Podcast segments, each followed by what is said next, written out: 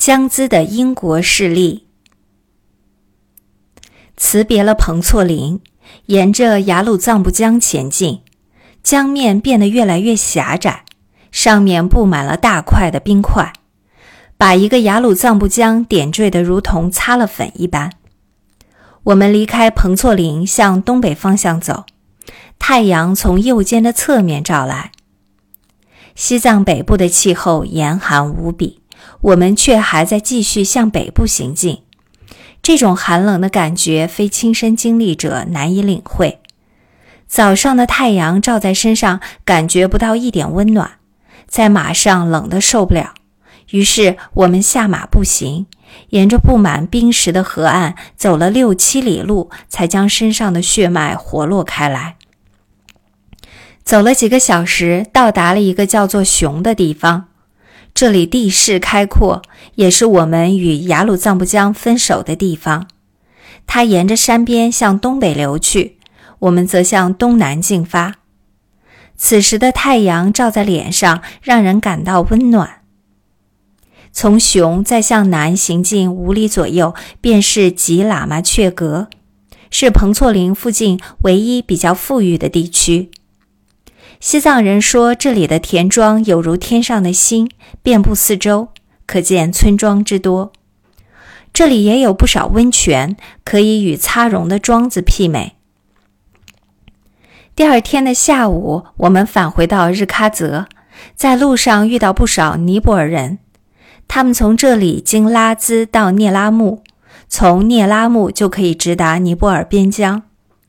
去年拉萨的布匹价格高涨时，尼泊尔商人就利用这条路运货。虽然比经过帕里慢一些，但运费却便宜不少。我看到他们就想着有一天一定要去尼泊尔访问。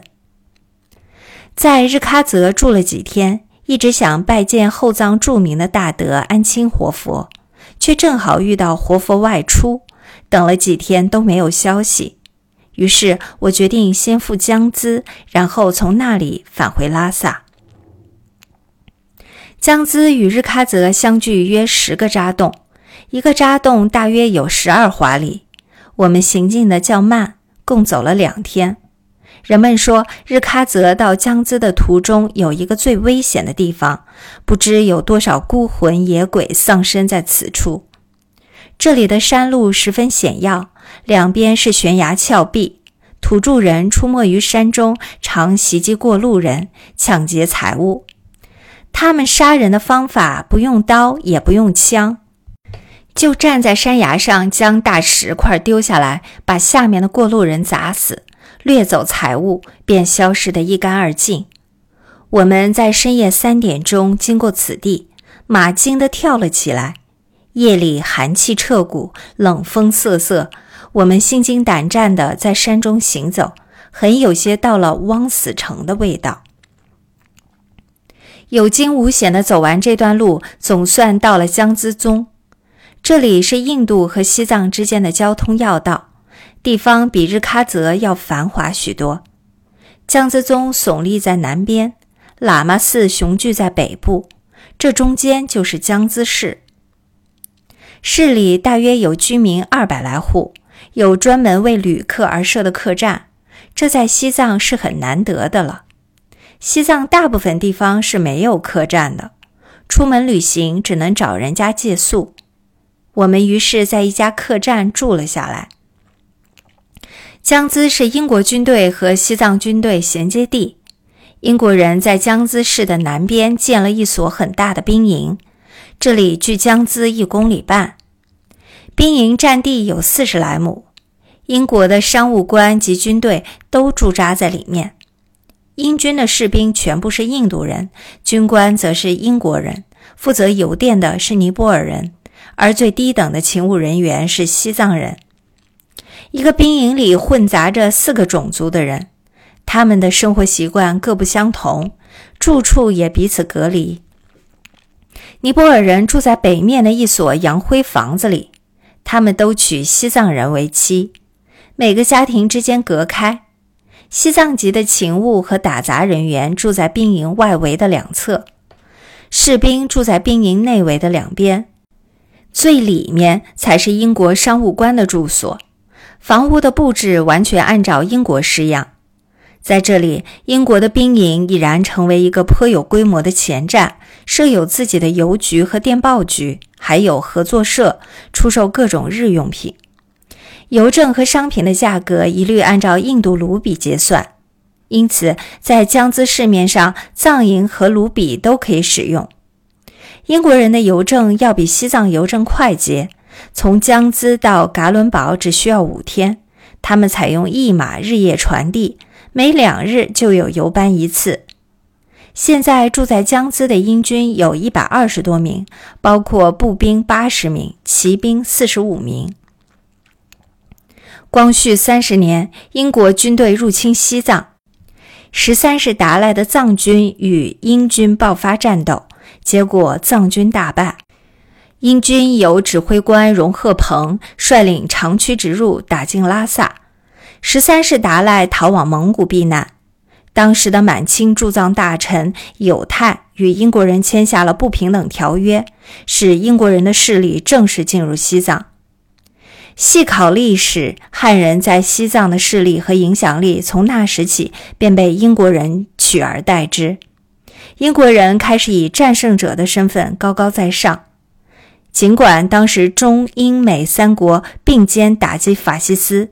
但英国人并没有因此而放弃强加给中国的不平等条约，还在不断的扶植西藏亲英势力，离间西藏与汉地之间的关系。英军每年为藏军训练三十名炮兵，西藏军队中的炮兵将领就是在江孜训练出来的。英军最早的驻扎地在江罗，藏历木龙年。英藏双方冲突后，英军便移到了现在这个地方。它建造于民国十四年，这里只有树木，建有网球场、足球场和大操场，比以前扩大了几倍。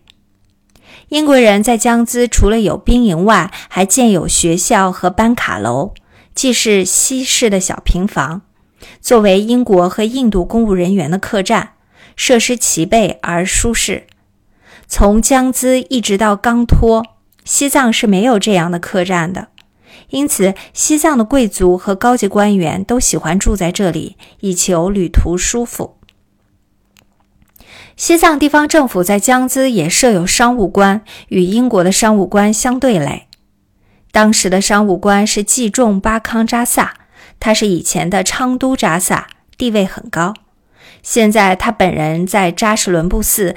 清理班禅宫的债务，九世班禅被迫逃亡汉地以后，后藏官员很多的财产都被前藏政府没收充公，他们将没收来的财产变卖，但多年来一直没有收清变卖财产的款项。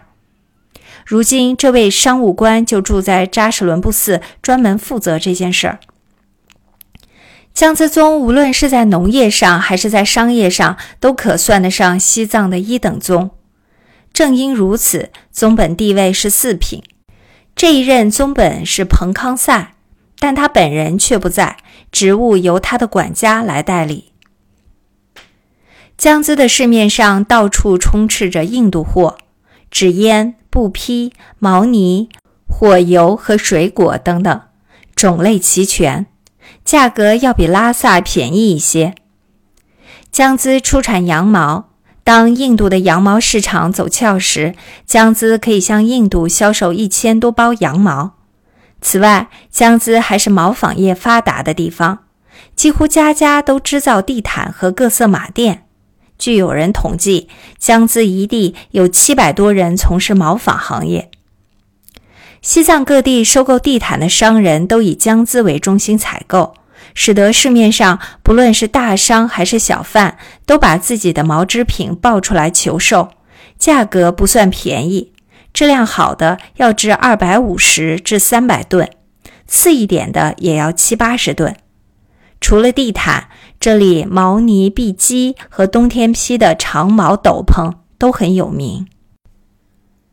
做江孜的地方官可不是件轻松的差事，因为这儿集中了很多西藏的贵族和世家，这些地方头人的势力很大，当宗本要应付这些人是很头痛的事情。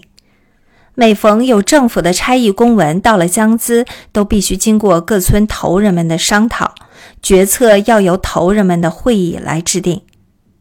这里宗本捞钱的机会是靠老百姓打官司，从中收取好处；再有就是经营运输，因为这里是通往印度的要道。过往印度和西藏之间的人对于罗马的需求很大。从这一项每年就可以获取丰厚的利润。江孜境内还有一处十分著名的神迹，那是在距离江孜三天路程的地方，有一个在山上的湖，四周被山所环抱，它就是圣母湖。地理位置非常奇特，听说很多人到这个湖去求知自己的前生来世，或是询问世间的种种事情。在湖上都会有影像出现。有一个蒙古人很多年没有见到他母亲了，来到这里祈祷，期望能见到母亲。结果湖水中现出了他母亲的形象。原来母亲已经去世多年了。这个蒙古人伤心过度，跳湖而死。我们在江孜的时候是隆冬时节。湖面已经结了冰，听当地人说，四月以后、八月之前是潮湖的最好时节，而每逢十五，这里朝拜的人最旺盛。在江孜停留的几天里，我先后去英国人的兵营参观了三次，还在兵营里的邮政局寄过信。在邮政局里，我看到不少中国来的邮件，没有办法投递，因为邮件上的地址是拉萨。而英国人的邮政只能通到江孜，要寄到拉萨，还要经过西藏邮政局的投递才行，实在是很麻烦。讲到西藏的邮政，真是可怜的很，东面只能通到江达，西面只通到日喀则，南面到帕里。帕里这一段的邮政还要多谢担任邮政局长的贵族擦绒的努力。